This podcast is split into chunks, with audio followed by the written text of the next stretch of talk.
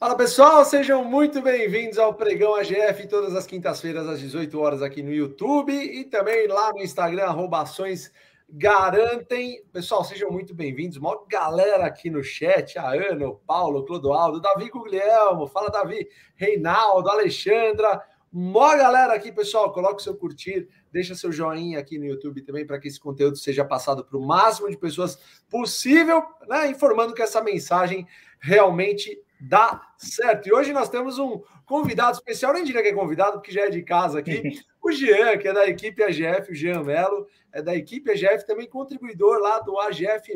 Fala, Jean, tudo bom? Beleza, pessoal? Prazerão estar com vocês aqui.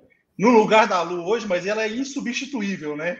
Mas a gente vai tentar aqui contribuir também com a discussão, vai ser bem bacana. Obrigado bem mesmo, prazerão. Fala, Felipe. Pessoal, o pessoal tomou até um susto quando viu o Jean aqui, assustou, pensou, pensou que a luta estava transformada. Mas, pessoal, muito boa noite mais uma vez. Sejam todos muito bem-vindos ao nosso Pregão AGF. E hoje tem um tema muito interessante, que, aliás, eu acho que é uma dúvida na cabeça de muitos investidores. Acho que a primeira dúvida que surge é aquela discussão, né, pessoal? Todo mundo fala, pô, mas quando eu tenho uma carteira previdenciária, eu não vendo nunca. Você compra, casa com a ação e vai morrer com a ação. É isso mesmo ou não? Primeira pergunta para depois a gente continuar e desenrolar. Vai lá, Fabião, começa você. Ah, é uma, uma baita pergunta essa, né, Philips? Eu acho que é... assim, quanto mais o tempo passa, mais a gente acaba é, estudando para ver qual que é a resposta correta. E eu acho que a resposta correta não existe, na verdade. Eu acho que ela acaba ficando no interior de cada um de nós aí e nas sensações que a gente tem baseado no que a gente entende de bolsa de valores, né? E eu acho que também leva a outros conceitos, por exemplo, como expectativas que você tem em relação à ação que você comprou, é, a sua vida, o que, que você pensa, suas metas. Eu acho que é uma, é uma resposta muito difícil de dar, cara, mas é muito difícil mesmo. Eu já vendi ação e me arrependi, eu já não vendi ação e me arrependi também. Eu já troquei ação e me arrependi. Cara, é, é bem complicado. Eu tendo a dizer aqui, é, Philips e Jean, que o ideal para mim, eu acho que para mim, como eu te falei, como eu falei para vocês, não, não acho que. Eu, eu acho que aqui é, é, legal que a gente vai discutir, mas eu não espero que a gente encontre uma resposta adequada, porque cada perfil é um, né? Mas o que mais me tem feito muito bem é comprar boas ações e bons preços que pagam bons dividendos, com bons controladores. E pagando esses bons preços, cara, assume-se que eu devo ficar o máximo de tempo possível com elas. Eu acredito que é o que tem me feito melhor, é o que me deixa dormir mais tranquilo à noite. O que não quer dizer que você não deva vender alguma ação, uma ação ou outra, de acordo que, com o que você imagina, de acordo com seus objetivos, com suas metas. O que, que você pensa disso, Jean? Bom, Fabião, eu acho que essa pergunta é muito difícil de ser respondida. Eu acho que é, é, é muito individual. E eu, inclusive, acho que a resposta do momento de venda ela é mais difícil do que o momento da compra. Eu acho que é mais fácil tomar a decisão de comprar uma empresa. Totalmente. Sem que vender. Então, assim, é, eu acho que é extremamente complexo realmente. Mas eu sempre costumo pensar o seguinte: é, imagina que você plantou uma árvore, né? A árvore você precisa começar a regar ela para ela começar a crescer, etc. Se ela está no meio do caminho, você vai lá e, e, dá uma podada errada nela, ela vai morrer, né? E aí você vai perder todo, todos os frutos que ela podia dar para você no futuro. Eu acho que a ação é a mesma coisa, né? Se a gente corta ela no momento errado, você pode perder o, o que pode vir no futuro e que pode ser muito positivo, né? Então a gente tem empresas onde você faz uma venda, né? Por algum motivo, e depois a empresa muda completamente, sabe? Ela se transforma e você fica com aquela dor de corno, falando, cara, ela subiu para não sei quanto, ela está pagando não sei quanto de dividendo, e você simplesmente perdeu o bonde, porque você, você cortou, você podou sua planta ali, que podia estar tá te trazendo a renda, que é o que a gente espera. E você, Filipão? Olha, eu, eu, acho, eu acho que você foi, foi muito feliz na sua colocação, Jean. Eu acho que é muito mais difícil na Bolsa você saber a hora de vender uma ação do que você saber a hora de comprar. A hora de comprar, você pode você pode de vez em quando até errar um pouco na tua margem de segurança, errar um pouquinho um parâmetro ali que você comprou, depois ela cai e você compra melhor. Mas geralmente quando você está comprando, você fez todo um estudo, você chegou a um preço teto, você entende qual que é a margem de segurança que você quer aplicar para aquela ação e a tua decisão acaba sendo muito mais assertiva. O problema é que quando você vai vender, muitas vezes você não tem todas as informações. Não que quando você vai comprar você, tenha, você também não tem. Mas na hora de você pensar numa eventual venda, o que eu mais ouço, por exemplo, e vocês também, eu tenho certeza, pô, é o, o que, que os gurus financeiros costumam falar? Ah, eu, eu adoro os gurus, os especialistas. Você tem que vender quando a ação perde fundamento. Não é o que a gente mais ouve? Sim. Perdeu o fundamento, você vê. Primeiro lugar, é, quando a ação perder fundamento, pode ser que já seja tarde, né? Você tem que vender quando ela vai perder fundamento, o que é muito difícil saber. E segundo, o que, que é a perda de fundamento? Existem fundamentos que a ação perde que muitas vezes eles não são impactantes para o valuation, para o resultado, para a distribuição de dividendo. Existem outros fundamentos que ela perde que você não está nem sabendo, que a empresa, a gestão, os controladores guardam para eles, não divulgam esse tipo de informação. Então, é, eu acho que aquela pergunta em que você faz para você mesmo, se as condições que levaram você a investir naquela ação, elas se mantêm, eu acho que é muito importante. Então, você avaliar hoje aquela ação que a gente comprou lá atrás, ela apresenta aquelas mesmas características de qualidade que apresentava naquele momento ou não? As coisas mudaram, mudaram drasticamente. Porque se elas mudaram, eu acho que você deveria sim considerar vender, ou se elas estão para mudar.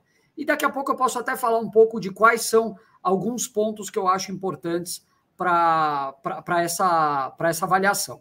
Fabião, você falou uma coisa legal também que eu acho que vale a pena a gente explorar um pouco mais. Existem ações que você vendeu que não deveria ter vendido e ações que você não vendeu e deveria ter vendido. Tem um caso que eu me lembro claramente de você, que foi a Múltiplos. E eu acho que você pode até falar um pouquinho, dando nome aos bois aí, o que, que aconteceu naquele episódio. Ah, sim, Felipe. É... A gente, hoje o investidor é um eterno arrependido. Vocês já pararam para pensar nisso? a gente compra e sobe muito. Puta, tinha que ter comprado mais. A gente Exatamente. não compra e sobe muito, devia ter comprado. A gente deixa de. Cara, é, a gente, o investidor está sempre sempre está faltando, nunca está satisfeito, né? Isso é, isso é um problema que a gente deve até tratar de alguma forma, é ligado à ansiedade, né? O mercado de ações tem, tem dessas aí. Cara, múltiplos realmente foi algo assim, foi uma ação que, cara, eu fui visitar a empresa, falei com o pessoal de lá de dentro, entendia do negócio, como funcionava, era um negócio que dava tanto dinheiro que o pessoal da Latam lá acabou fechando o capital sem ressentimentos, que vocês tenham muito sucesso aí, o pessoal da Latam. Mas assim, acabou que pelo menos a, a parte boa disso tudo, pelo menos, é que eu exigi um belo desconto para comprar. Então acabei não perdendo tanto dinheiro. Mesmo assim, machuca, né, Felipe? Porque quando a gente compra ações, eu falo isso com você, com o Jean direto, a gente compra ações, a gente não espera vender. Não, a gente quer que a empresa se perpetue, né? Gerando cada vez mais lucros, cada vez mais dividendos. Mas isso acaba que acontece mesmo, não tem o que fazer, acaba acontecendo. Quem nunca erra né, no mercado de ações? Não tem muito jeito. O Jean tem uma dessa também boa para contar aqui. Que ação que você deixou de comprar, o que você vendeu e você se arrependeu, Jean? Conta aí pro pessoal. Ah, não. Deixar de comprar, sempre a gente tem esse problema. né? Fica, Deixar de ter comprado mais. É. Exatamente. É, devia ter comprado mais. Mas, eu acho mas, mas isso é tema para uma outra live. Eu acho que dá para é, fazer uma live só sobre dá isso. dá para fazer realmente. Mas a gente tem alguns casos interessantes, inclusive recentemente. Né, tem pessoas que simplesmente foram lá e venderam, por exemplo, Taesa. Porque falou que Taesa estava muito caro, nos 30 reais, e a empresa está 45. É. Né, e perdeu uma, um caminhão de dividendos. E quando a pessoa faz essa venda, ela tem que levar em conta, porque ela está cortando, igual eu fiz a analogia da árvore, mas ela está cortando o, o yield on cost, que você bem falou há pouco tempo, né, Fabião? No Instagram, você escreveu de forma brilhante lá sobre isso. Né? Então a pessoa começa a perder toda aquela composição, os juros compostos que ela foi criando ao longo do tempo. Então o cara foi lá e falou: não, vou vender Taesa, porque Taesa agora, na minha visão, está muito caro, e vou colocar numa outra empresa. Só que Taesa continuou subindo, continuou pagando excelentes dividendos, né? Então é um caso excelente. Mas a gente tem outros casos que, que também aconteceram, que é Clabin, cara. Clabin eu acho que foi assim, um caso extremo, né? aonde parou de pagar dividendos, né, por um problema de, de um problema contábil, né, simplesmente uhum. um ajuste contábil, ia voltar a pagar, todo mundo sabia disso, já tinha uma previsão mais ou menos de um ano, um ano e pouco que iria pagar, desde que revertesse o prejuízo contábil por causa da variação cambial, é, e aí a empresa bateu seis reais, né, pô, aí um monte de gente vendeu, né, e agora a empresa está mais ou menos nos 5, 5 e pouco, né? E, vo e está voltando a pagar dividendos de novo. E com, cara, e com um projeto espetacular. Aí você fala, cara, será que realmente. Assim, você como sócio, é, valeria a pena ter vendido essa empresa? Você acredita no projeto? Porque não, não tem nenhuma empresa que vai crescer para sempre, porque senão vai dominar o mundo, cara. É entendeu? Então é tem que ter uma certa tranquilidade, que vão ter altos e baixos, né? E, e ter paciência e realmente ter o papel de sócio junto da empresa. E você, Filipão? Não, o, o, papel de sócio ele é fundamental, né? Aliás, acho que um dos grandes pilares da nossa estratégia previdenciária é você se tornar parceiro das empresas no momento bom e no momento ruim, na, na alegria e na tristeza, como no casamento. Mas existem alguns casos que a gente começa a ver algumas coisas que começam a deixar a gente com a pulga atrás da orelha. Como o Fabião estava falando da múltiplos ali, é, ele não tinha todas as informações naquele momento do que poderia acontecer. Mas existiam alguns indícios, né, Fabião? É que a gente costuma, às vezes, não dar muito, muito ouvido para esses indícios. Às vezes tem um boato, às vezes tem alguma sinalização da empresa, enfim. Mas, assim, é para não ficar em cima do muro e, e respondendo um pouco a pergunta aqui que a gente se propõe no tema da live, é quando vender uma ação, efetivamente, ou quando que você deve pensar em fazer um movimento de venda. Alguns pontos que assim me vem à cabeça, se eu esquecer de alguns, vocês me complementam. Primeiro, uma piora na governança da companhia ou uma troca de controlador ou gestão. Se trocar controlador, eventualmente vai ter uma OPA, muitas vezes você pode aderir ou não, mas é uma condição que pode mudar drasticamente o futuro da companhia, inclusive para melhor, para melhor ou para pior. É, dois, mudança na política de dividendos. Você entrou naquela empresa esperando um payout eventualmente de 80%, e a empresa muda o payout para 1% e agora ela quer ser uma empresa de crescimento, ela quer investir, enfim, quer virar uma, uma, uma, uma empresa de growth, uma tech, ou uma fake tech, né, como algumas que abriram capital aí, enfim. Três, uma má alocação de capital. Isso é um, é um tema, às vezes, subestimado, mas você imagina, por exemplo, você está numa empresa de energia elétrica que os estatutos das empresas geralmente blindam elas contra esses movimentos, mas a empresa de energia elétrica ela resolve que ela quer investir na área de, sei lá, fala alguma coisa, na área de, de chocolate, de ovo de Páscoa.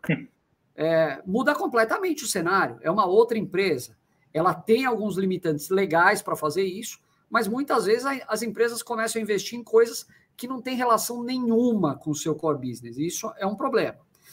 E duas situações que eu acho que vale a pena a gente falar, né, pessoal? E eu tenho certeza que vocês já olharam para isso também.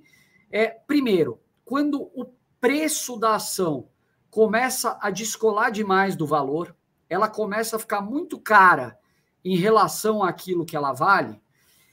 E uma outra situação é uma oportunidade de troca. E eu acho que essa, esses dois pontos eles andam mais ou menos juntos. Porque se você começa a ver uma empresa que ela já atingiu seu potencial de valorização, aquele que você tinha em mente, e ela não está pagando um dividendo tão fantástico, eventualmente você pode optar por trocar ela por uma outra empresa que tem um preço muito menor e pode valorizar mais e que está distribuindo um dividendo. Aquela história, sei lá, você compra. Eu, eu, vou dar o exemplo esdrúxulo aqui, mas é você compra duas TRPL com uma Taesa, você compra três Itaú com Banco do Brasil, situações hipotéticas, que às vezes, às vezes vale a pena você considerar, e muitas vezes o Barsi já fez isso, a gente já fez isso nas nossas carteiras, porque é algo que às vezes ajuda a turbinar um pouquinho o seu, a sua jornada financeira.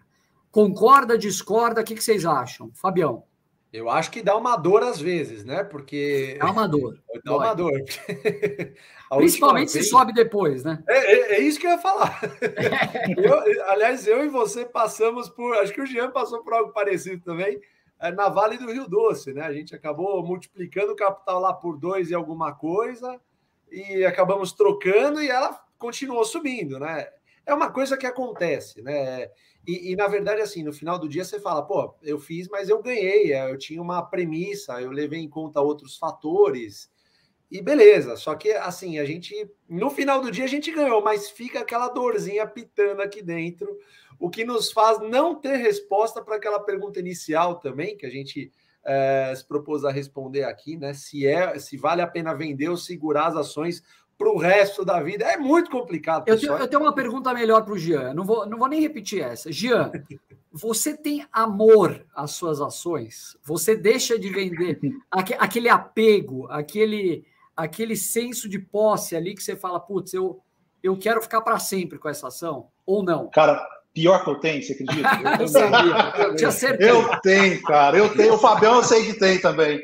Eu tenho, pior que eu tenho. Mas assim, só pegando o gancho no que vocês estão falando, é, o, o Fabião falou da Vale, mas o exemplo da Clabin, que a gente começou a citar, ele é perfeito, porque o cara foi lá a seis reais, trocou por Banco do Brasil, que estava pagando e estava num preço excepcional, tudo certo. E, e não tem nada. 28, né? Fez um ótimo negócio, é, exatamente. É, fez um ótimo negócio. Então, se assim, o cara recebeu dividendo, é, conseguiu ganhar na valorização, então se assim, fez um ótimo negócio.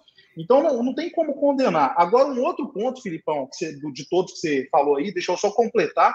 Eu acho que tem um ponto importante que parece ser até bobo que eu vou falar, mas não é tão simples do cara detectar. E eu acho que é por isso que é importante o cara entender o que, que a empresa que ele é sócio está fazendo.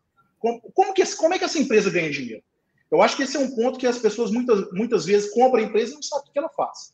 Então, o, o, o, não sei quantos pontos você falou, mas sei lá, o sexto, sétimo ponto agora, na minha opinião, seria quando a empresa tiver o core business dela impactado.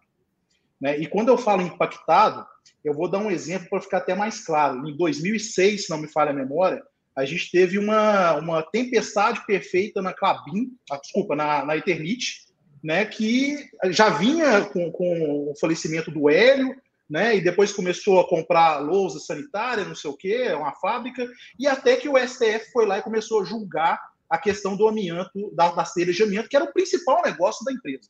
Cara, naquele momento ali, se você sabia o que a empresa estava fazendo, era o momento de você sair, porque você sabia que já tinha, a maioria já tinha dado, já, ia, ia ganhar, perder, a empresa ia perder, ia tentar recorrer, mas ia perder, porque todos os canais mostravam isso, e existia uma pressão da mídia, concorrência muito forte também. Né? Então, aquele era o momento de você sair. Aí o cara pode falar, pô, mas a Eternite hoje subiu, cara, mas tem sei lá, tem mais de Verdade. 10 anos isso, né? Que aconteceu. É. Então, e, e, o custo de oportunidade, né? Não, então, o cara. Não, desculpa, fala, termina, termina, à vontade. Desculpa. Não, não, não mas então... é que você está falando isso, está me vindo à cabeça. produtos substitutos também. Por exemplo, Sim. Petrobras, todo mundo fala, por exemplo, ah, o petróleo vai, não vai mais ter carro a combustão, motor a combustão, vai ser carro elétrico. É um impacto no core business. Se você acredita nisso, você tem que vender Petrobras. Sim, Se você acredita sim. que vai acontecer rápido, obviamente. Sim, não, é, é, exatamente isso. É essa, essa é a colocação mesmo. Então, é ficar atento nessas mudanças, impactos no core business, porque isso aí pode ser que seja um caminho sem volta.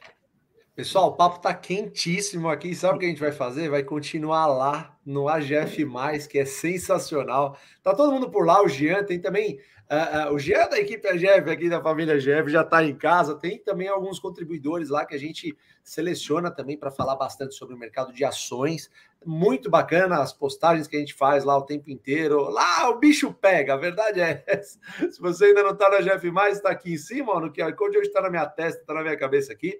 Experimente lá por sete dias grátis. Entra no QR Code, dá uma olhada. Tem também o link aqui embaixo, tá bom? Nós vamos para lá agora para dissecar um pouco mais sobre o que aconteceu no mercado de ações essa semana e falar um pouquinho mais do que a gente está pensando, tá bom? Então a gente espera por lá. A live fica gravada, dá tempo aí de você entrar e entrar na live lá também, tá bom? Um abraço a todos aí.